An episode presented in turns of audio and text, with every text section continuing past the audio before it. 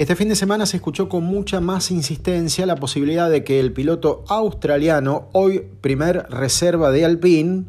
ocupe una butaca de Fórmula 1 en breve. No fueron pocas las especulaciones que se hicieron respecto de una butaca de Williams ya para el Gran Premio de Silverstone, que es el próximo 3 de julio. Esto ha sido desmentido apenas si era potenciado por el muy bajo nivel de conducción que por estos días tiene Nicolás Latifi, pero ustedes saben, el padre de Latifi es el principal accionista hoy del equipo Williams, el principal sustento económico que tiene hoy el equipo británico. Pero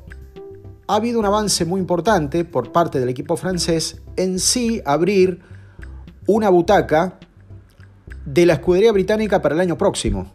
Esto quiere decir que podríamos dar casi por hecho el desembarco de Oscar Piastri en el equipo Williams, un Piastri que había mm, amenazado con apartarse de la tutela del equipo Alpine si es que Alonso no se retiraba y liberaba la butaca para el año que viene. Como todos los caminos conducen a que el español va a continuar, el equipo le busca un lugar a Piastri por tratarse además de ser uno de los pilotos más prometedores que puede tener en el corto plazo la Fórmula 1 y no hay intención en el equipo galo de desaprovechar esa condición.